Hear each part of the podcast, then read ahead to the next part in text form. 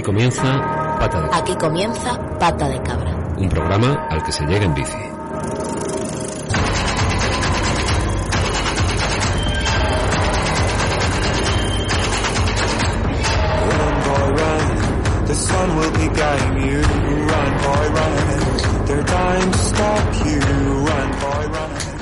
Muy buenas tardes, bueno, eh, buenos días, eh, según nos escuches. Bienvenidas una semana más a Pata de Cabra, un programa al que se llega en bici. Si nos estás escuchando, que sepas que formas parte ya de un selecto grupo de personas que un día, pensándoselo mucho o casi sin reflexionarlo, decidieron agarrar la bici y tomar por derecho la ciudad. Te recordamos que Pata de Cabra se emite desde Agora Sol Radio, que es una radio libre, autogestionada y asamblearia, y que te puedes poner en contacto con este grupo subversivo de ciclistas a través de nuestro Twitter, que es arroba guion bajo, pata de cabra guion bajo. Arrancamos programa y hoy nos acercamos a Vitoria para analizar una problemática de esas en las que nos gusta poner el foco en el programa. Además, ya están por aquí NeoJ y Juanítez. ¿Qué tal, chicos? ¿Cómo estáis? Bueno, eh, causan baja por aquello de las cuarentenas y demás, medio equipo, eh, en fin, la vida. Y bueno, pues, pues nada, yo creo que ya estamos aquí casi casi todas, eh, con Sara también aquí a los controles. Así que si os parece, comenzamos.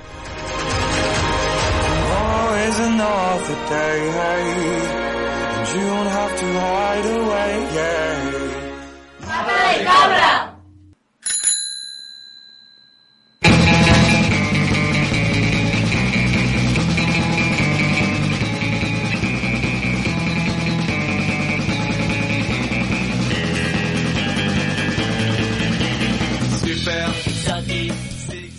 Bueno, como, como os decíamos, tenemos al otro lado a Ivone y a Nerea de la plataforma Iturrichuez, eh, que es una plataforma que ha nacido en Vitoria con un fin determinado y muy concreto. Y yo creo que ya las tenemos al otro lado del teléfono y podemos incluso saludarlas. ¿Qué tal? ¿Cómo estáis?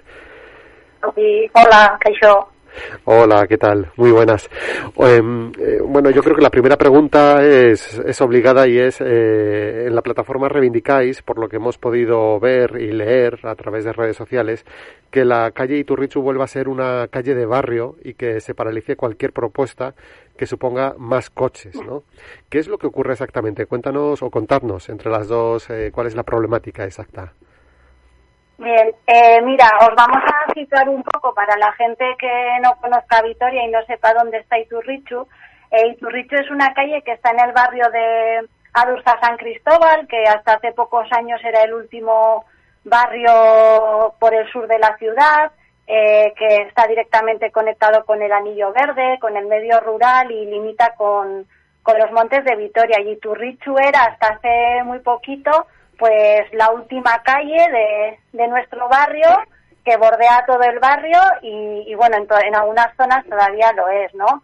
Entonces, eh, es una calle que nosotros siempre, nosotras siempre hemos considerado pues una calle integrada en el barrio, nuestra calle de barrio, ¿no? Que reivindicamos.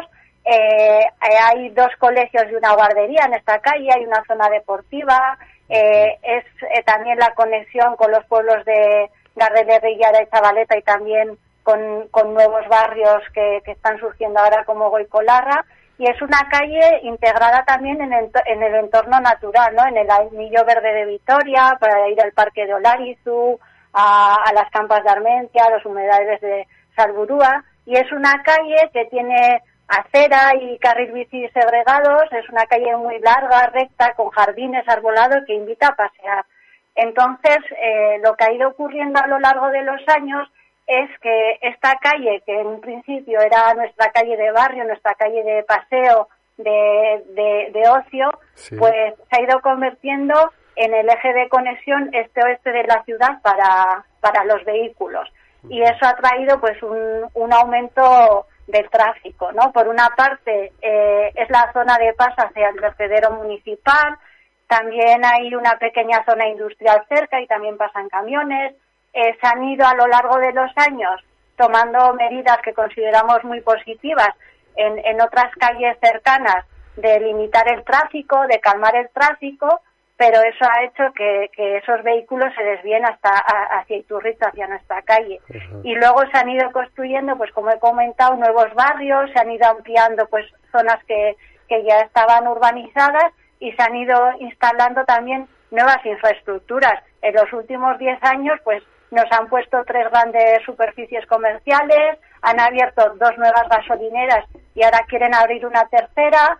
Y bueno, pues todo eso ha ido haciendo que, eso, que, que aumente el tráfico, que aumente la, la contaminación por emisiones, la contaminación acústica y también muchos problemas de, de seguridad, porque los coches, pues eso, lo utilizan como, como una ronda, como una circunvalación, van a mucha velocidad, no respetan los pasos de cebra, no respetan los semáforos. Entonces, bueno, pues hay muchos temas que, que nos preocupan eh, en torno a esta calle. Eh, bueno, por, lo que, por, el resumen que has hecho de, del problema, que yo creo que está bastante claro, ¿no? O sea, habláis de que hay colegios, hay guarderías, hay un entorno natural, era una calle de, de paseo con su carril bici, bueno, en fin, que estaba cerca del anillo ciclista, eh, yo eh, quería preguntarte, ¿no? Eh, en el día a día a, vosotros, a los vecinos de, esta calle, eh, ¿cómo, ¿cómo, os afecta? Quiero decir, eh, ya más o menos nos has, nos has hecho un bosquejo, ¿no? Pero, pero bueno, en, el día a día quiero que, que nos, si podéis, profundizar un poco en, en, este tema, ¿no? Pues, por ejemplo, desde que salís por la mañana, no sé si lleváis a, niño o al niño a la guardería o hacéis la compra. Bueno, contándonos un poco eh, cuál es el, problema del día a día que genera esto.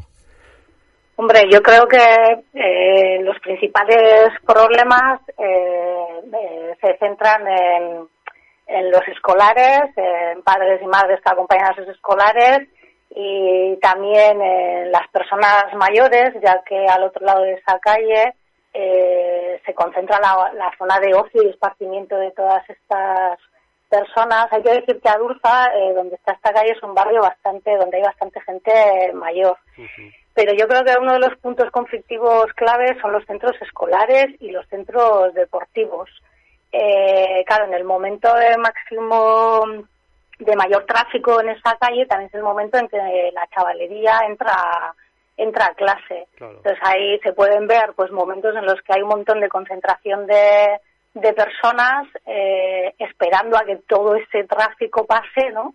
Eh, para poder acceder. ¿Qué ocurre? Que como la zona además ya está muy saturada, los coches o la, los conductores y las conductoras ya van en un estado un poco nervioso, vamos a decir, porque van a tardar un poco más de tiempo en llegar, en llegar a sus centros de trabajo, entonces muchos semáforos se saltan en el último momento en, en rojo. De hecho, cuando se puso en marcha la medida del desdoblamiento, porque lo que ha provocado que naciera nuestra plataforma es que para poder absorber todo este tráfico con todas esas decisiones que ha ido tomando el ayuntamiento, pues eh, de la noche a la mañana se quitó la línea de apartamentos y se desdobló la calle y pasó a tener en algunos tramos tres carriles y en otros cuatro carriles, ¿no? en ese primer momento, pues por ejemplo, ya hubo un atropello a, a, chavalería que va al colegio. ¿Qué ha ocurrido? Pues que padres y madres ya no se atreven a dejar que sus chavales y sus chavalas vayan solas al, al colegio, porque cuando hablamos de tráfico hablamos de coches, pero hablamos de un montón de tráfico pesado, donde el respeto a la velocidad que al final se consiguió que el ayuntamiento aceptara poner a 30, a pesar, de, a pesar de ser de doble carril, pues se respeta, no diríamos que en gran medida.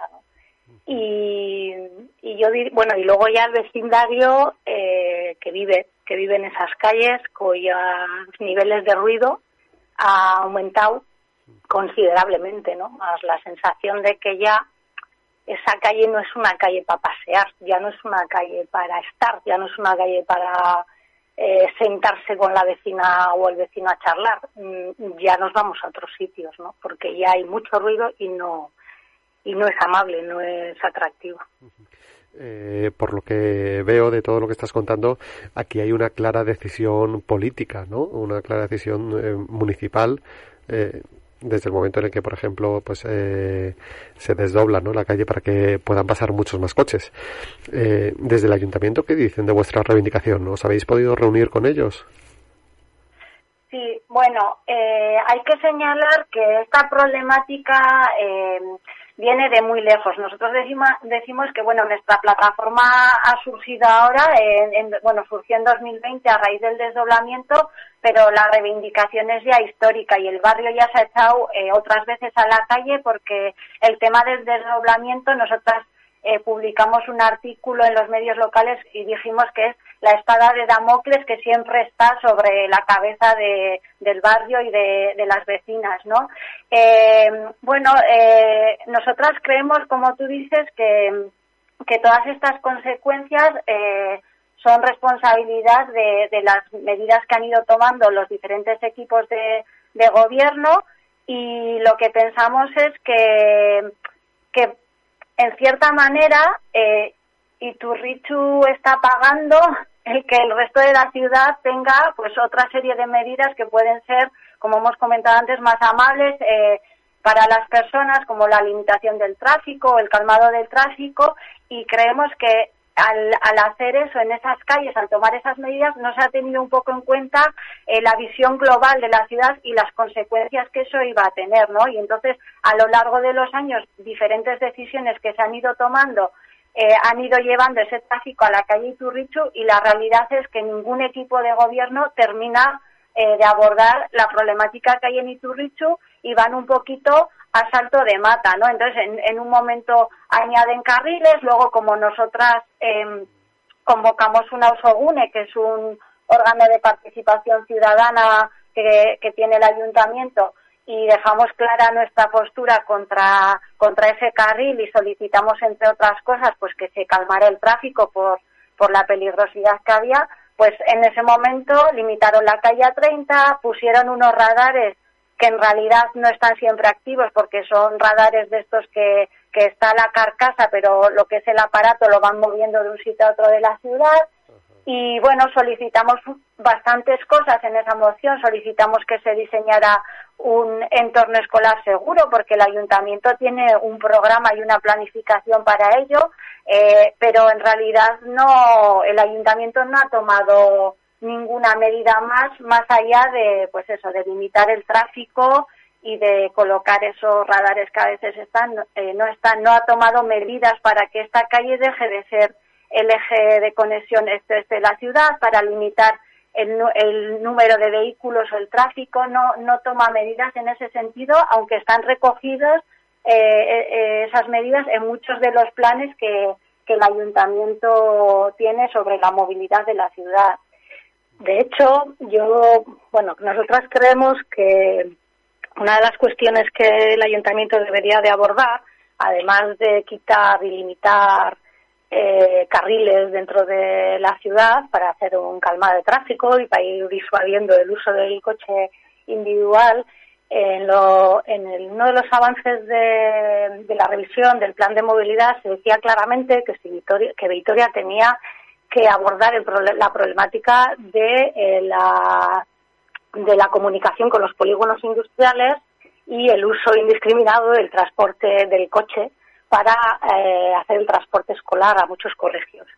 Entonces, es una de las reivindicaciones que nosotras hemos, en las que insistimos, en la, aparece en todas nuestras, en todas nuestras comunicaciones, en cualquier intervención que hacemos. Si la ciudad de Vitoria eh, solamente interviene a nivel de calma de tráfico dentro de, en el interior de, de los barrios eh, limitando el, tráfico a los coches, ese coche, ese tráfico va a seguir trasladándose a, zonas como la de Turrichu eh, si lo que no se hacen es activar medidas para que todas estas personas tengan una alternativa para llegar a, a los polígonos industriales o para que deje de usarse el coche para aparcar en doble fila delante de los colegios para dejar a, a, chavalas y chavales. Eh, la verdad es que eh, escuchándote, Ivonne, eh, y también a bueno, Nerea, que también está por aquí, ¿no? En, contigo, me da la sensación, porque claro, aquí la imagen que tenemos, por ejemplo, en Madrid de, de la ciudad de Vitoria es como una ciudad ejemplar, ¿no? En la que, en la que bueno, pues se fomenta muchísimo el, el uso de la bicicleta, que está muy instaurado. Bueno, es que incluso hasta Urdangarín, cuando tiene que huir de la prensa huye en bicicleta, ¿no? Que es como una maravilla. Eh, pero eh, a lo que voy es que eh, me da la sensación de que quizá el consistorio es sensible al problema medioambiental que puede generar el uso del coche, pero quizá no tanto como, como aparentemente o, como, como parece desde fuera, ¿no? ¿Vosotros cómo, cómo veis esto? ¿Hay políticas realmente serias por parte del ayuntamiento en las que se discrimine el uso del, del coche, del vehículo a motor? Bueno, eh, sí que es cierto lo que tú comentas, ¿no? Que fuera de Vitoria existe esa imagen un poco idílica de la ciudad y bueno, yo creo que las características propias de la ciudad eh, son idóneas para para ir en bici, para ir andando, porque se trata de una ciudad pequeña, rodeada de naturaleza, muy llana, y sí que es cierto que, que, los diferentes equipos de gobierno sí que han tratado de fomentar un poco ese entorno natural, las políticas verdes, la apuesta por la bicicleta. Y yo creo que hubo años de, de, de un amplio consenso político y ciudadano que posibilitaran que se aprobara un pacto de movilidad sostenible, del que salieron, bueno, pues eh, el plan de la ciudad y muchas propuestas interesantes que en su día quizás sí que fueron pioneras eh, en el Estado o, incluso a nivel europeo, ¿no? Lo que pasa es que, que ese consenso con el actual equipo de gobierno, bueno, no, no se mantiene eh, yo creo que está recibiendo, no solo por parte de nuestra plataforma, sino de otros muchos colectivos, está recibiendo muchas críticas. El, hay un colectivo bicicletero en, en, Vitoria, Bicicletero, que, que también critica eh, su gestión. Y entonces lo que vemos nosotras es que, que se hacen inversiones en grandes infraestructuras eh, eh de transporte público, transporte de alta capacidad, que le llaman, ¿no? Eh, en, en en los últimos años, pues bueno, eh, se ha puesto en marcha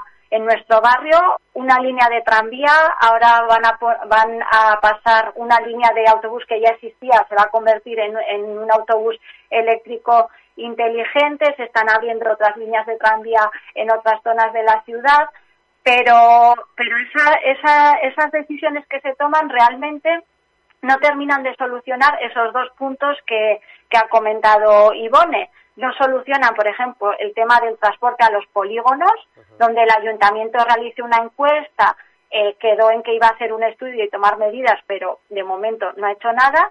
Y en el tema también de, de las escuelas, sí que hizo también un plan de entornos escolares seguros para mejorar la seguridad en, en las zonas de los centros escolares y, y, llevó un plan a cabo con, con unos cuantos centros en el que el uso del vehículo pues pues será muy grande, pero luego esos planes no acaban de cuajar, no acaban de, llevarse a cabo y entonces no, no se incide en la problemática. Y desde luego creemos que, que, que si tú no das alternativas, como ha explicado Ivone, a la gente que usa el vehículo privado, si no das alternativas eh, que realmente eh, les sirvan, pues la gente eh, no va a dejar de utilizar su vehículo eh, si, si no le das alternativas y a la vez no le pones ciertas limitaciones o ciertas trabas. Y creemos que en ese sentido no se están llevando a cabo políticas. Yo diría sinceramente que eh, las últimas, los últimos planes, sobre todo de transporte público, eh, sí que están vinculadas con lo verde, pero mm, tenemos un poco la impresión de que están más vinculadas con la economía. Es decir, que al final le ponemos un verde de apellido a casi todas las intervenciones que hacemos y, es verdad, porque estos transportes eh, trabajan en la descarbonización, ¿no? Pero lo cierto es que la impresión es que la filosofía que subyace detrás de estos proyectos tiene, están más vinculados a proyectos económicos que a proyectos sostenibles y mucho menos en los que la preocupación sean las personas. Oye, eh, una última pregunta eh, y luego también eh, si queréis añadir algo más que se nos haya dejado, nos hayamos dejado en el tintero, ¿eh? pero bueno, eh, yo quería preguntaros también por, ya habéis hablado de algunas de las acciones que habéis llevado a cabo, ¿no? Desde la plataforma pero eh, ¿tenéis pensado algún plan de acción, o sea, algo, eh, algo más allá, ¿no? Eh, de cara, no sé, se me ocurre, por ejemplo, recurrir a la vía judicial, ¿no? Para intentar que el ayuntamiento realmente se implique en que la calle sea vivible. O bueno no sé o, más manifestaciones o no sé una movilización más más eh, vecinal a nivel de barrio. No sé contándonos un poquito cómo cómo planteáis un poco el futuro de vuestra lucha vale bueno la vía judicial tal y como lo planteas nos parece bastante complejo primero bueno porque económicamente también supone un desgaste que no sé si estamos en disposición de, asumir. ¿no? La plataforma Iturricho Unidos, pues, entre, en todo este tiempo, ha estado colaborando con el AMPA, que es la, Asociación de Madres y Padres de las Icastolas, eh, y de la Urrescola, de la, de la guardería, eh, con las asociaciones de, de, tres barrios, dos, tres barrios que estamos en el entorno, y con la gaste asamblada, ¿vale? Eh, esa, de fruto de esa colaboración, sí que con la última noticia que bomba que ya hemos tenido en el barrio, que es la de que se va a poner otra gasolinera al enfrente de la guardería y al lado de la Icastola, pues ahí sí que se, nos hemos juntado, hemos creado un grupo de trabajo y estamos y planteamos planteamos acciones. Eh, sí que presentamos para que esta gasolinera se abrió un plazo de alegaciones en el expediente, en la solicitud de la licencia, y sí que movilizamos al barrio y se presentaron más de 300 alegaciones en el ayuntamiento. Hemos puesto en marcha también una recogida de firmas en la plataforma Osoigo. Eh, para, en que, para recoger, necesitamos recoger 300 firmas para que para que algún para que haya un compromiso por parte de los políticos que, que han firmado dentro de participar dentro de esa plataforma que nos oigan y que se hagan eco de nuestra reivindicación.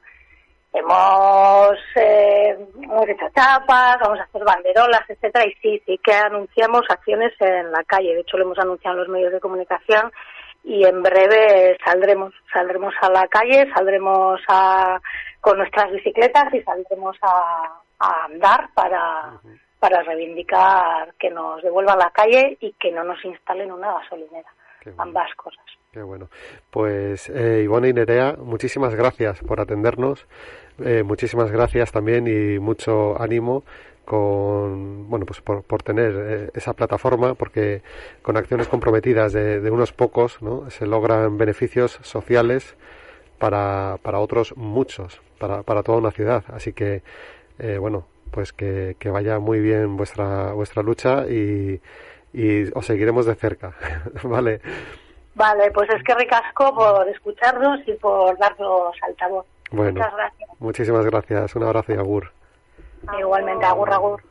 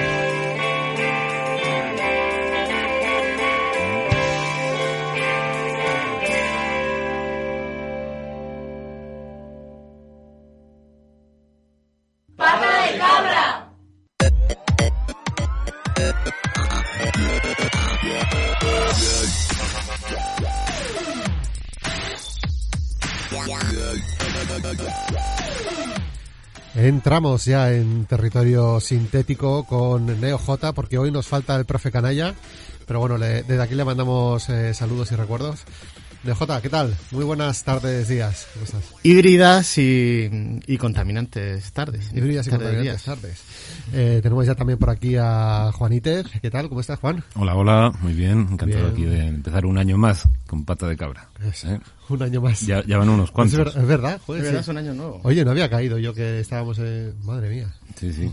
Otro año que nos ha caído aquí en Pata de Cabra. Dentro de poco llegamos al año del, del episodio dis- distópico ese que hicimos, ¿eh? Sí, sí, a este paso. Esperanza Aguirre sigue por ahí, ¿eh? A, a, a Regui, a Regui. Esperanza Reyes. Esmeralda Regui. Esmeralda Reyes, era, efectivamente. Bueno, eh, Javi, dices híbridas tardes. ¿Por qué? Híbridas tardes, pues eh, bueno, recientemente en la prensa, ya sabéis que yo me alimento de, de ella para hacer mi sección, eh, se ha publicado unos varios artículos. Eh, bueno, leo, leo un par de titulares. El difícil futuro de los híbridos enchufables en Europa. Suiza cree que consumen tanto como un diésel y les ha quitado las ayudas. Eh, otro titular un poco Suiza más... les ha quitado las ayudas a les los quitado- híbridos. les ha quitado las ayudas pero, a los si, híbridos. pero si eso era la gran esperanza del coche, ¿no? La gran esperanza del coche, sí, sí. Pues te cuento otro titular. Suiza reaviva la polémica con la estafa de los híbridos enchufables. Titulares, Estafa, ¿eh? Titulares ahí un poco polémicos, ¿eh? La, los híbridos, en concreto los enchufables, la gran esperanza de, de las compañías de coches para seguir vendiendo ante las futuras prohibiciones que, que se avecinan o- o que ya están en marcha Sí. sobre todo para 2035, que está previsto la prohibición de la fabricación de, de motores de combustión. Y más pronto, 2025, está previsto la nueva Euro 7 que, que limitará tanto las emisiones que será imposible eh, vender coches de combustión. Entonces, bueno, claro, eh, las casas de coches para vender se están se, se han aferrado a los híbridos como Sí. como como la paz porque es, es perfecto para ellos es un poco antes de meterme en, en- en materia, ¿qué es un híbrido? Un híbrido es, es un coche de combustión de gasolina, suele ser siempre de gasolina, Que al que le hayan añadido unas baterías. Unas pilas, baterías. sí. Las baterías, mm, los primeros fueron de Toyota que se cargaban con la frenada, o sea, la, la energía que se utilizaba para frenar, bueno, pues eso se aprovechaba y, y cargaba las baterías, no se podía enchufar, pero la nueva generación de, de híbridos eh, lo que hacen es que, bueno, que tienen unas baterías más grandes, porque la- las originales de los híbridos eran pequeñitas. Estas son más grandes, tienen más autonomía. De hecho, normalmente los híbridos enchufables mm, suelen tener más de 40 kilómetros de autonomía con la batería cargada completamente. Ajá. Y, y eso les ha llevado a que, por ejemplo, en España son clasificados como, como eco o cero emisiones incluso, dependi- dependiendo de esa autonomía, si dependiendo si pasa de 40 o no, es Ajá. eco o, o cero emisiones. Eso les permite, por ejemplo, entrar en Madrid Central, si son cero, y o no pagar nada en, en la zona azul o zona verde de... Madrid Central, que para los que nos escuchéis fuera más allá del M30, es eh, bueno una zona como de tráfico restringido aquí en, en la capital del reino, ¿no? Efectivamente, bueno, que hemos hablado aquí Sí, extensamente largo- sobre largo y eso, pero sí, bueno. sí. Y, y bueno, esos son los híbridos. Entonces, los fabricantes de coches, contentísimos, diciendo, bueno, yo puedo seguir aquí haciendo mi coche normal, le, le hago un espacio para la batería, pesan un poco más, pero eh, ya, me- ya no cumple restricciones y Es encima más, y- lo, y- lo vendo como lo- ecológico. Y lo vendo, o sea, no, de hecho es que eh, si, si pones la radio aquí en Madrid, eh, las compañías de, de venta de automóviles no te los venden como coches, eh, bueno, pues eh, eh, ecológicos o, o tal, no, te, te lo venden como que no tienes restricciones para entrar en Madrid. Efectivamente, esa es la principal reclamo sí, de los es anuncios. reclamo, de, sí, eh, sí. Que, no, que con este no, no te van a prohibir entrar a ningún sitio. vale, pues nada, pues entonces mm, resulta que en Suiza, no toda Suiza, sino un cantón, porque Suiza sabéis que está organizado por cantones y cada uno pues tiene su autogobierno. El cantón de Valais, que me lo, me lo he estudiado para pronunciarlo bien, se dice como, como el baile. ¿Dónde está Valais? Es en la zona sur-oeste de Suiza. Es donde está el Monte Cervino. No sé si sí. la típica foto de, un- de una de un de un monte así con forma de pirámide muy puntiagudo que está entre Italia y Suiza. Sí. Pues es, está es donde está ese monte, o sea, es una zona montañosa realmente. Entonces el, el gobierno de allí pues encargó un estudio a una agencia independiente de decir, oye, estamos aquí concediendo ayudas para compra de coches eh, eléctricos y en, en principio para, para eso, para evitar que, que la gente se compre coches contaminantes. Eh, ¿De verdad los coches híbridos son menos contaminantes? Y las conclusiones de ese estudio eh, han sido que eh, la, la reducción de emisiones de estos coches son prácticamente insignificantes. Es- se- en palabras textuales de- del estudio. Eh, los, los coches híbridos enchufables eh, estudiados consumieron un alrededor de un 116% más que de lo que decían en su ficha de homologación. Fíjate. Mientras que los vehículos de combustión normal, los, los de toda la vida, pues también mentían, porque aquí ya sabemos que todo miente, pero solo un 26% más de lo que decían en la ficha. Y los híbridos enchufables, 116. O sea, es decir, que al final veían que era eh, prácticamente el mismo consumo. O sea, Mark Mueller, que es eh, uno de los que han hecho este estudio independiente, eh, decía que, bueno, la empresa se llama Impact Living, eh, decía que es una estafa para los objetivos climáticos y para el consumidor. Eh, así literalmente, o sea, decla- de- lo declaraban como, como estafa. Eh, los, los vehículos estudiados, porque lo que hicieron es, eh, en lugar de mm, someterlos en un, lo que se suele hacer en, en las homologaciones es mm, en condiciones controladas, en un banco con una curva ya definida que los, los fabricantes lo saben previamente, pues someten al coche a esas pruebas. Un- Una conducción eficiente, con la batería eh, en condiciones ideales. Y claro, así es muy fácil cumplir con las normas. Pero claro, aquí lo que han hecho es decir, pues, pues vamos a, a- a rodar, vamos a poner los coches, vamos a estudiarlo eh, en la realidad. Y encima, ellos lo que dijeron es en nuestras montañas, porque un paisaje montañoso, pues a priori, el hecho de esto de que cuando frenes se cargue la batería debería favorecer a los, a los híbridos. Claro. Pues no. pues no, parece ser que, que aquí dijeron, a ver, lo voy a leer textualmente. Eh, eh, eh, los híbridos enchufables están muy lejos de lo que prometen y solo presentan ventajas muy pequeñas o ninguna en comparación con un automóvil convencional. Eh, estos resultados son catastróficos. Eh, no es asumible disponer de herramientas económicas como los subsidios que no nos permitan alcanzar los objetivos que nos estamos pro- proponiendo. Eh, los, objetivos es pues contaminar menos. Claro. Entonces, claro, eh, esto lleva a decir, bueno, mm, esta es una estafa. O sea, es decir, estamos subvencionando en toda Europa este tipo de vehículos y, y realmente se ha demostrado en este estudio que no es así. Pero no, no solo este estudio. Eh, Buscando yo por internet he, encontrado otro, Transport and Environment, eh, del 2020, dice que emiten 2,5 más de CO2 de lo, que, de lo que prometen, de media. Eh, ellos cogieron, estudiaron varios coches, un BMW, un Volvo, un Mitsubishi, bueno, coches a priori de gama alta, y decían que con la batería descargada emitían entre un 300 y un 800% más que los valores que prometían oficiales. Eso con la batería descargada. Eh, luego se ve que con la batería cargada, pues sí, las emisiones son, son algo menores, pero, pero claro, ¿qué pasa? Que, que tú tienes un coche, en teoría, con si, es de, si trabaja de forma eléctrica, porque esos son híbridos, trabajan de las dos formas, es más eficiente, ¿no? Ahí no contaminas. Bueno, no contaminas en el coche. La producción de la energía va por otro lado, pero bueno.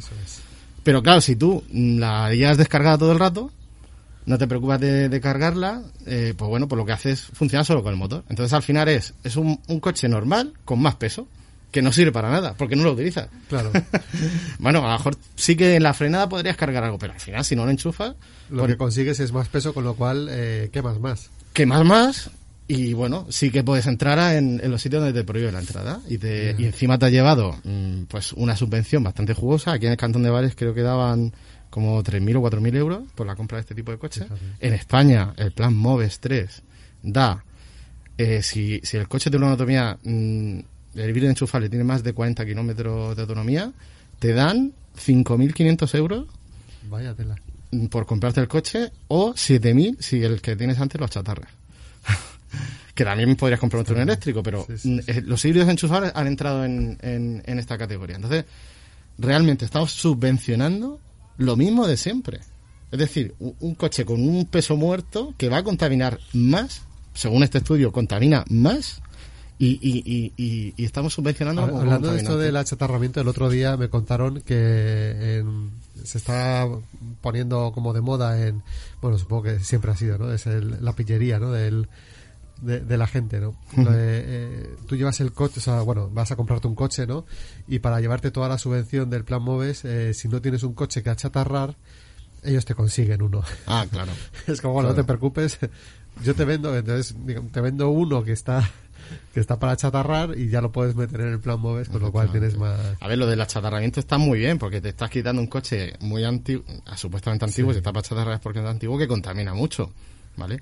Eh, está muy bien esa idea, pero claro, lo estás cambiando por un coche que debería ser ecológico, que no contamine y tal, y al final no lo hace. Claro. Entonces, los consumos, no sé si tenéis idea más o menos de consumo, cuánto consume un coche normal. Bueno, un diésel suele consumir, uno no- moderno, entre 5 o 6 litros a los 100. Eh, los coches de gama alta, 10 litros a los 100, si gas- los gasolinas sobre todo, El van de 8 a 10 litros a los 100. El coche de Aznar, eh, coche- imagino que quemará más, porque llevará bien de peso de blindaje, ¿no? Pues, Ah, no te estaba pillando. vale. Dice. ese pesaba más. Ese No es porque le pese mucho otras cosas. Ese ¿no? seguramente estaría alrededor de 20, 20, 25 litros a los 100, mm, seguro. Seguro. bueno, pues eh, los coches estos prometen que, o sea, y el consumo mm, va asociado al- a la contaminación. Cuanto más consume, más contamina. Lo- es, es- es- es obvia la, compara- la- la correlación. Bueno, pues eh, un coche de estos eh, híbridos enchufables te prometen un consumo de 1, 1,5 litros a los 100. Claro, dices, Fíjate. esto es la panacea. Qué maravilla. Pero claro, eso es usando mucho las baterías eléctricas y casi nada, solo en momentos puntuales el motor. Pero si lo que pasa, como en otro estudio que he mirado, en, en, en un estudio holandés, que dijeron que eh, los usuarios de coches híbridos enchu- enchufables, la mayoría no, ca- no recargaban nunca o casi nunca sus baterías y circulan sistemáticamente siempre con el modo de combustible. Entonces, claro, estamos haciendo un pan con unas tortas. La, la verdad es que las electrolineras que hay por aquí por Madrid, yo no sé si es que da la casualidad, porque no he hecho ningún estudio, ¿no? Pero siempre que veo una está vacía, no, no hay nadie cargando el coche ahí por nada. No sé. No sé. Queda, quedan muy bonitas y muy futuristas, pero Entonces, bueno, eh, aplicado aquí en España ya hemos, ya hemos visto que estamos subvencionando cosas que siguen siendo contaminantes. Esto me, me lo llevo yo a la correlación de decir, bueno, la Unión Europea, el gas natural quería equipararlo con la energía solar y con la eléctrica como energía limpia. Y yo, pero ¿estamos tontos o qué? O sea, el gas que al final es, eh, bueno, eh, es hidrocarburos y es contaminación. La, la nuclear también la quería la proponer nuclear, como... verdad, verdad. Creo que era España, ¿no? Quien quería proponer... No, que- España creo que se ha negado. Creo que, que España no, ha permitido que eso sea así, pero pero en Europa quieren. Y claro, todos los fabricantes están diciendo, bueno, ¿cómo que no vamos a poder acogernos a las subvenciones con estos coches? O sea, eh, están ahí presionando, hay un lobby grande que, que quiere que esto siga para adelante. sí, sí, que no sabes si estamos gobernados por, por auténticos idiotas o estamos gobernados por gente que se deja querer mucho por los lobbies, ¿no? por auténticos mafiosos y mercaderes, ¿no? Y sobre todo. mercaderes, ¿eh? La verdad que esto, eh, estaba yo ahora pensando también en el tema este de los vuelos fantasma, no sé si os habéis enterado. Hace como un mes salió una noticia diciendo que eh, habían detectado que había 18.000 vuelos fantasmas de, de operadoras aéreas para no perder su turno en, en los slots, que, que imagino que son como preferencias, ¿no? A la hora de, de, bueno, de poder despegar y aterrizar, ¿no? Si Sí. estuviera aquí Sandra no- nos lo explicaría mejor. Eh, hace dos días han dicho, hay un estudio de Greenpeace que calculan que pueden llegar a ser 100.000 los vuelos fantasmas, es decir, aviones que despejan, que despegan vacíos y vuelven a aterrizar consumiendo todo el combustible que tiene que supone eso solo para no perder sus sus, bueno, sus ¿cómo se dice? sus privilegios Sus digamos, derechos o- de, ¿no? De- de- sí de- y claro si lo sumas al asunto este de, de los híbridos a lo de a la estafa de, de Volkswagen y las emisiones de, de sus vehículos y, a tantas otras cosas al final también lo que he visto eh, es que hay gente eh, que empieza a pensar, y coño, ¿yo para qué reciclo? ¿Yo para qué tengo cuatro cubos en mi, en mi cocina enana? Y como que, eh, no, la gente empieza a, per- a perder la, la motivación. Ya, porque, que, ya que reciclando y se mean en nosotros, ¿no? Claro, porque al- al final es como si recayera la responsabilidad en, en, en el individuo, ¿no? Sí. Cuando los responsables verdaderos son todas estas grandes empresas con el permiso de, de, de los gobiernos, ¿no? O con la mirada hacia otro, hacia otro lugar. Efectivamente, yo mm, lo que pienso sobre todo esto es que el, el greenwashing al final sí que se ha, se ha impuesto, ¿no? Es decir, ahora la conciencia colectiva de la sociedad ha- llegado de que sí, joder, tenemos que hacer algo. Tenemos un problema con el calentamiento global, tenemos que ser más ecológicos, pero eh, parece que los gobiernos, bueno, sobre todo acuciados por intereses económicos, pues bueno, mm, han cogido este este movimiento de, gente y ayudados por los por los grandes lobbies, por las grandes empresas, bueno, pues han dicho, pues vamos a aprovechar este movimiento y vamos a sacar la máxima tajada posible. Y, y vamos a seguir con, con nuestro con nuestro gan- haciendo negocio y bueno, nos ponemos aquí la etiqueta de que Me somos verdes pareciendo y- que son, vamos, Mahatma Gandhi de, de la Sí, sí. ecología. Y, y realmente el peso y la culpa, sobre todo la culpa, de, de que estamos haciéndolo mal, recae sobre nosotros. Claro. Porque, joder, no soy lo suficientemente, no reciclo lo suficiente, eh, tengo un coche que, que es gasolina, que es muy viejo y, que contamina, voy voy a gastarme el dinero en, en, en uno que contamine menos y luego al final mm, nos engañan. Ah, Totalmente. Eh, y luego, claro, eh, esta gente, como les intentes eh, tocar un poco las narices, te recuerdan la- lo- los miles y miles ¿no? de, de puestos de trabajo que generan. Bueno, eso por supuesto. Eso siempre, eso ante todo. Eso no, no falta, ¿no? Bueno, y quería, bueno, a lo mejor no tiene mucho que ver, pero quería también decir que este año, bueno, parece que a pesar del Ayuntamiento de Almeida, eh, bueno, a pesar o, o- porque está él, eh, este año ha entrado en vigor que los coches sin etiqueta, o sea, es decir, son los gasolinas de antes de 2006 y los diésel de antes de 2000, si no me equivoco, no sé si me equivoco en los años, pero bueno, más o menos, los que no tienen etiqueta, los que Eso no es. son ni B, ni C, ni ECO, ni nada. Pues esos tienen prohibida la entrada dentro de la M30 desde el 1 de enero. Es decir, fíjate que mm, algo que yo creo que si estuviera gobernando aquí un partido de, de izquierda hubiera sido como, ah, Carme- Carmena no nos deja entrar y tal.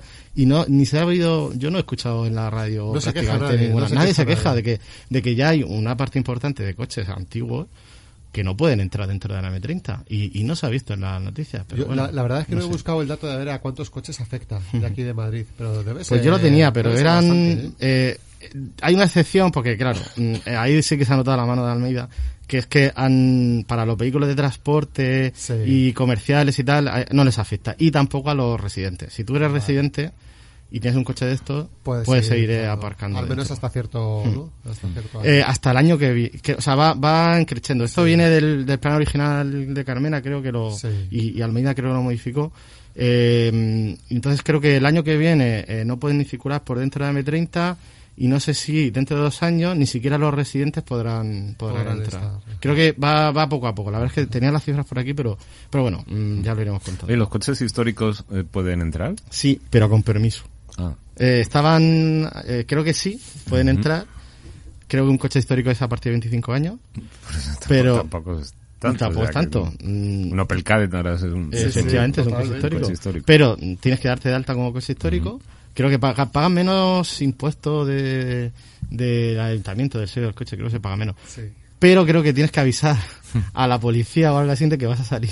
Ah, Cuando- tienes que avisar. Sí, o sea, el creo permiso que, es cada vez que... creo que sí, creo que está un poco limitado por Como la delegación de gobierno, ¿no? Cuando sí, sí, como si fueras a hacer una, una manifestación. Porque es un, es un CPP, es un coche potencialmente peligroso. ¿no? Efectivamente. Que el otro día iba con, con un amigo por ahí por María de Molina y de repente oímos un ruido y- como si fuera un Ferrari. Y de repente pasa a nuestro lado un R8. Madre mía. No sé, para los millennials yo creo que ni, ni siquiera lo habéis visto circular. Es un Renault de los años 70 que era bastante común, Renault, o sea, un coche muy cuadradito. Sí. Y si nos quedamos flipados. Y por eso me entró la duda si esos coches pueden entrar Ya, ya, con, con libertad. o Pues no. sí, creo que pueden entrar, porque eso, como son históricos les dejan, pero eso, tienen que pedir permiso. Es un poco. Igual tendrán un formulario y ya está. Ya. Pero bueno. Bueno, entonces ya, ya no me compro el Panda. Andabas detrás de un panda, ¿eh? Bueno, bueno. Estaba pensando. Y, bueno, yo quería, quería darme un poco de debate. Dale. ¿Qué pensáis? De, de- no sé, ¿hay tiempo? o- Sí, sí, sí. Sí, sí, sí, sí. El- eh, eh, la solución que sería irnos a, a los eléctricos. O sea, la solución es. Bueno, la solución sería utilizar transporte público, bici, andando, por supuesto. Pero si a alguien realmente le hace falta un coche, ¿qué tiene que hacer ahora mismo? ¿Comprarse un eléctrico? Ah, eso... ¿Creéis que es la solución? Y Tengo un amigo que tiene esa duda, justo que se lo está planteando. No sé si... Fíjate, Yo creo que lo conoces así. No lo Es- sé. Algo me suena, algo me suena. Yo no lo sé, la verdad es que no me, me resulta difícil ponerme en esa tesitura porque no nunca tengo la necesidad de, de- de- de comprar un coche.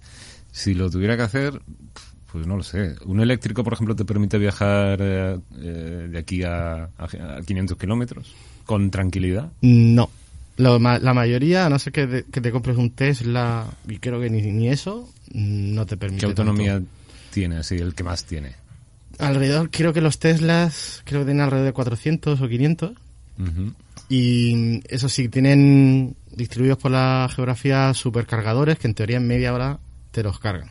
Entonces, bueno, eso te permitiría hacer el viaje. Si tienes Sí, no, localizados claro. esos supercargadores Y si no hay cola, ¿no? Para cargar. y sin cola. Bueno, en principio ahora mismo tampoco. Bueno, Creo, como, tengas tres eh, coches delante, imagínate cuatro el, horas. ahí el parque ahora mismo de coches eléctricos es el 0,1% en toda España. Eso sí que me lo miro. ¿Cuánto dices que tarda en cargar eso? ¿En cuatro horas? Eh, uno de alta gama, media hora en el supercargador, pero uno normal, creo que sí, cuatro horas o así. Cuatro gracioso horas. porque a lo mejor con dentro de, un- de pocos años la- los viajes de aquí, por ejemplo, a la costa vuelven a ser de dos días. Sí, Como bueno, es cuando- como cuando las carreteras eran muy malas. Sí, sí, Tienes que hacer noche en la roda, ¿eh? comprarte unos Miguelitos Unos mientras, Miguelitos, mientras sí. cargas ahí el coche. Hombre, o sea, Estaría gracioso, ¿no? Un, eh, un poco de, de- Impulsaríamos la, la economía de la España vaciada. Claro, y la, y la paciencia, ¿no? Del viaje, que ya se vuelva a convertir en, en un viaje. Por ahí, por ahí ganaríamos algo, la verdad que sí. Yo creo que sí. Pues entonces yo creo que si tuviera la necesidad no me compraría un, un coche eléctrico porque eh, si en Madrid yo no lo necesito, en mi ciudad yo no lo necesito y si lo necesito yo qué sé, Para viajar. para viajar, uf, Yo Ahora mismo- se, acabarán imponiendo, yo creo Pero al que final, las- los en, en 2000 compartidos. tienen fecha de caducidad 2035, prohibición de fabricación de coches de, De coches de combustión. pero eh, imagino que eso No sé si se dentro de, cumplirá. A de, nivel de europeo. 13 años ya esas infraestructuras de, de recarga habrán Deberían aumentado, estar. habrán reducido Se los supone, tiempos, digo yo. no se sé. supone que debería haberse expandido eso y debería ser más asumible. O a lo mejor surge otra tecnología y, y no sé. Claro, la otra derivada es que lo- los amigos del emérito eh, van a perder peso, ¿no? A nivel geoestratégico, claro. Los traficantes de armas, dice. Y ese tipo de gente, sí. Bueno, los, que- que mueve petróleo. yo creo que no, porque los camiones y los grandes barcos de mercancías que al final mueven la economía, esos no van a dejar de ser diésel. No, eso y ni, ni los aviones. Entonces, bueno, por ahí por ahí no se les va a acabar el negocio a los amigos del rey. Ah, bueno. Pero no había una directiva que los, los barcos grandes de transporte tenían que empezar a poner velas también. Bueno, no sé. ¿Qué dices? Ah, me Eso suena, suena fake, ¿eh? A ver si tú ta- también te has montado el carro este de las fake news. Pues sí, ya no, ya no se ¿No distingue. iban, a, no iban a poner remos? Bueno, ten cuidado con lo que imaginas. Con remeros esclavos ahí. ¿Y tú, Neo J, que te comprarías un coche eléctrico? ¿Cuál sería tu...? Pues yo sí, por principios, quizá para largos viajes no, pero para moverse en ciudad si te hace falta, o para ver pequeñas distancias, creo que sí que es la mejor opción. Yo estoy convencido y encima ahora si te dan, el gobierno de España da 7.000 euros, que luego se quedan menos por impuestos, pero pero bueno, eh, ¿qué pasa? Estas ayudas al final es un es un- una especie de timo porque un coche eléctrico de la misma categoría vale casi el doble o, o- o el doble que uno normal. Entonces, claro, esas 7.000 euros al final, bueno, pues compensan un poco eh, ese coste, pero quizá los fabricantes lo saben y por eso lo suben más. Entonces, bueno, al final, las subvenciones al final van al fabricante. Eh, como igual que si en el alquiler, Sí. subvencionas y daban al, al casero, pues es lo Yo creo que al final a lo que irán las ciudades, o al menos los grandes núcleos poblacionales de, de- de España, será a, a restringir mucho más el uso de- del vehículo, ya no solo el de, el de combustible normal de gasolina o gasoil, sino también el, el eléctrico, porque el problema casi eh, dejará de ser ya el tema de la polución y será eh, la ocupación ¿no? de- del espacio, que yo creo que es hacia donde tiene que ir ahora, hacia donde va a ir la pelea política ¿no? Eh, en- en ese aspecto de la movilidad. Y entonces, al final, el coche te, te servirá para esos trayectos eh, de medias distancias o de largas distancias, que ya ni siquiera muchas veces, porque si hay una buena conexión de tren, autobús, pues igual hasta te la ahorras.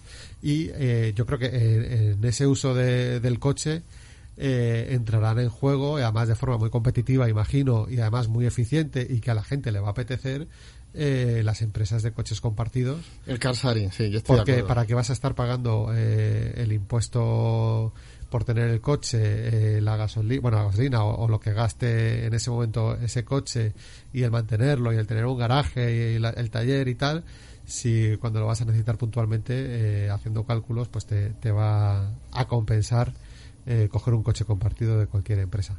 Yo creo que vamos a ir hacia eso y igual ahora mismo no lo vemos, pero yo creo que vamos, es eh, A ver, en, por Madrid, y por eficiencia. en ¿no? Madrid se ha impuesto. eh, y mm, aquí la verdad es que cada vez que vengo veo un montón de Carsarini y, y, bueno, todos los hemos usado y Sí, me sí. parece me parece la mejor opción, la verdad. En- en vi- vi- virar un poco de, de pensar que tenemos que tener posesión de todo a decir, bueno, lo voy a poseer solo cuando lo necesite y cuando no, pues no.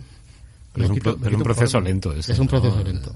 Claro, no, estamos hablando igual de a 20 años vista, yo creo. ¿no? Mm. O así. ¿Tú qué No lo veremos. Joder, estamos optimistas ahí. Lo veremos, lo veremos. Lo yo, estoy- veremos. yo sí. En el 2035 lo veremos. Bueno, bueno. Oye, pues eh, muy bien, ¿no? Las híbridas tardes. Yo creo que vamos, eh, pasamos a, no sé si le metemos por ahí la sintonía a Juanito y Venga. pasamos a... ¿Qué me vais a entrevistar o qué? Ahí está.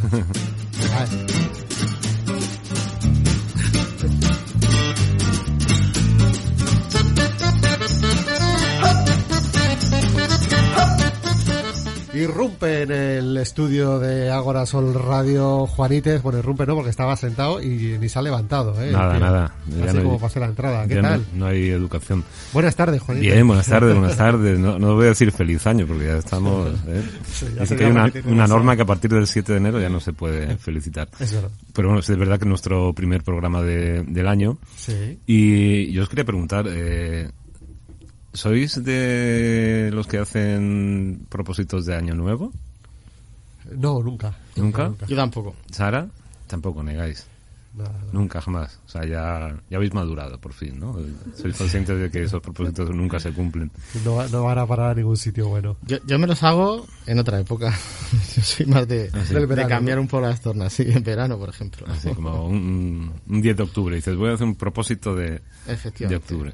Bueno, pues yo generalmente suelo hacer uno y es el mismo todos los años y lógicamente lo hago todos los años porque jamás lo cumplo. Y es el de no leer jamás los comentarios ni de las noticias ni de determinados foros. Y bueno, pues como digo, soy incapaz de, incapaz de hacerlo. De hecho, este año volví a hacerlo y a los pocos días de haber entrado el año, pues me llegó un enlace a una web bastante conocida aquí en España que se llama Foro Coches, ya que Oh. hemos hablado hoy de, de coches. Eh, para quien no lo conozca, bueno, pues es un foro que empezó hace ya bastantes años. Yo creo que es más antiguo incluso que, que Facebook. Y bueno, donde se reunía la gente para hablar de coches, de coches, de mecánica, pues eso. Eh, como os podéis imaginar, es un público básicamente femenino. ¿eh? La testosterona apenas aparece por, por sus páginas. Nada, nada. Y bueno, en este caso entré ahí, ¿por qué? Porque bueno, hay una asociación que es conocida por todos, los oyentes de Pata de Cabra, que es Madrid Ciclista, que bueno, el otro día montó una, una actividad en contra de un carril bici, el de eh, Castellana, eh, pero no vamos a hablar de, del carril bici ahora, ¿no? El asunto es que eh, salió una noticia en, en un diario y los de Foro Coches se, se hicieron eco. Entonces publicaron la foto que aparecía en el, en el artículo, en la que aparecen algunos conocidos de pata de cabra, como Elencita o Luis Ovalle y varios ciclistas más, ¿no? Entonces lo publicaron ahí y, y se hicieron eco, ¿no? Almeida va a hacer un carril bici por la castellana y el caso es que hay una asociación ciclista que está en contra, que quiere ir por la carretera y joder a los conductores y jugarse la vida. Vale, esto fue el detonante de un mega hilo donde empezaron todos ahí, imaginados las primeras reacciones, ¿no? Lo extraño es que se quejen. Haya o no carril bici, van a ir por donde les salga de los huevos. ¿Vale? Estoy ahí empezando.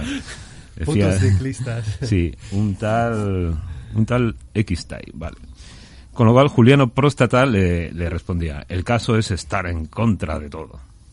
Menudos nombres, ¿eh? Sí, bueno, eso también daría para, para todo un, un debate. Hay otro, un tal Hack 1916, que dice, las bicis van por donde les da la gana porque van sin matrícula. El día que les pongan comenzarán a respetar las normas de tráfico. Bueno, os podéis hacer una idea, mensajes de estos del impuesto de circulación y tal, hay unos cuantos, ¿no? Claro, claro, claro. Creo que mi cuñado está metido en ese foro. Sí, ¿no?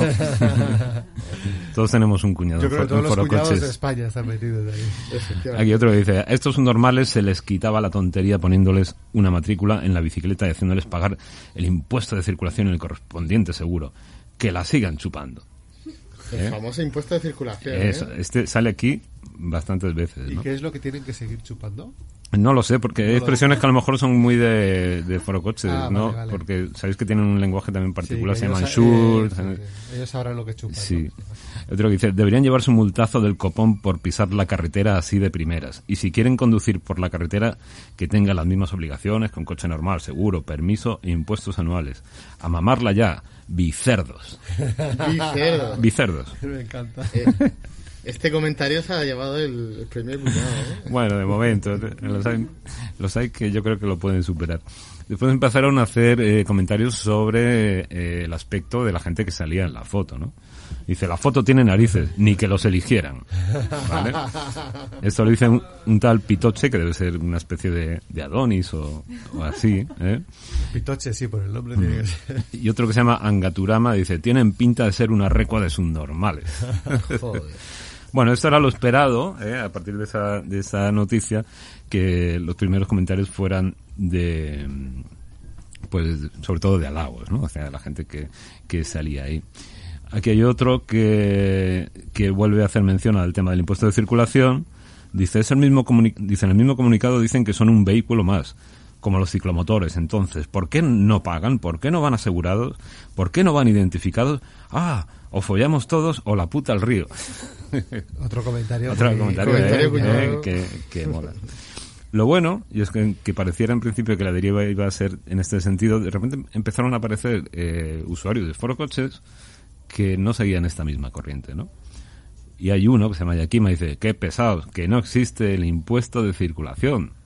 Y se empezó a generar un pequeño debate, ¿eh?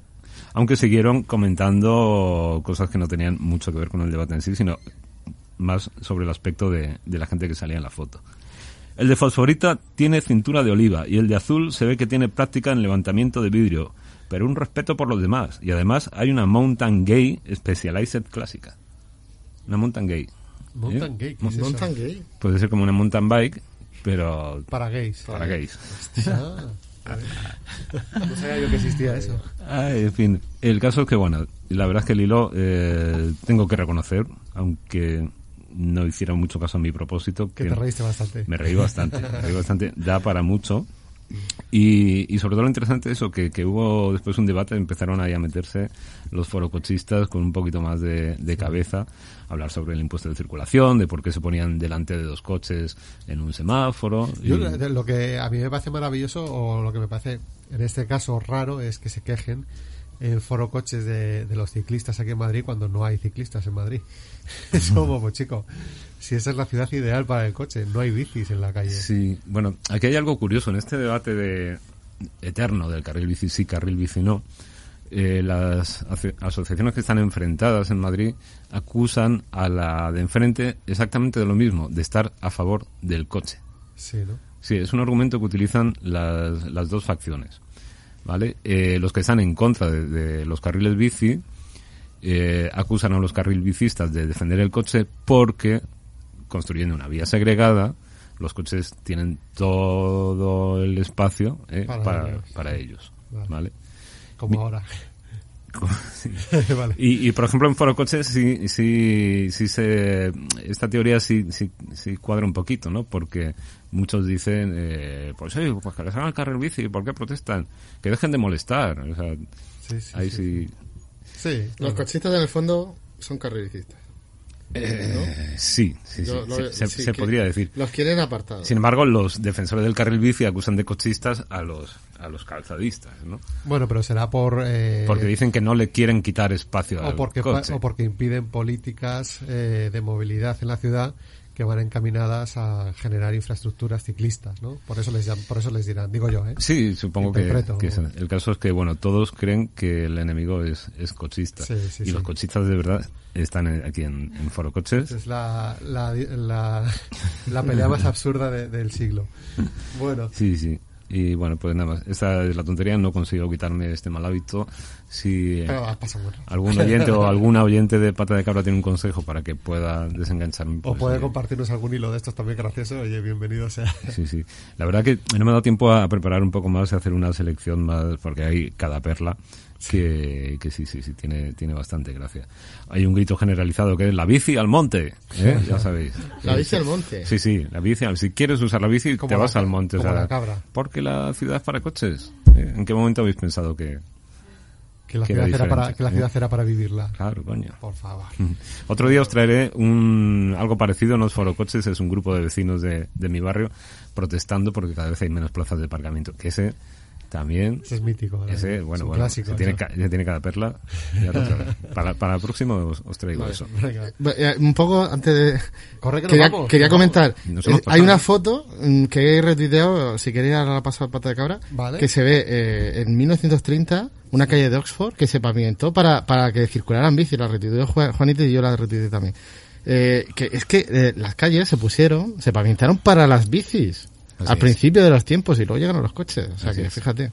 O sea que la culpa es de las bicis al final. Bueno, mira, hemos llegado. Forocochistas, anormales.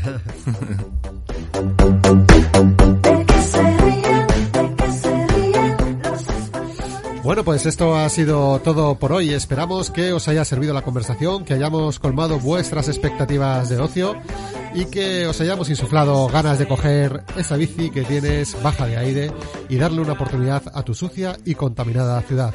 Te recordamos que ya mismo puedes escucharnos en Agorasol Radio, en nuestro iBox, en Radio Vallecas, eh, que está en la 107.5 de Madrid, en Radio Almaina, en la 88.5 de Granada, en Irola y Ratia, en el 107.5 de Bilbao, o en Radio Argallo de Cantabria. Por nuestra parte, nada más. Gracias a todos los que habéis participado y como siempre, salud y pedal. Adiós. Adiós. No ha entendido casi nada, pero tiene que juzgar. que se ríen, de que se ríen los españoles, de que se ríen, de que se ríen los españoles. Qué país, qué paisaje y qué paisanaje.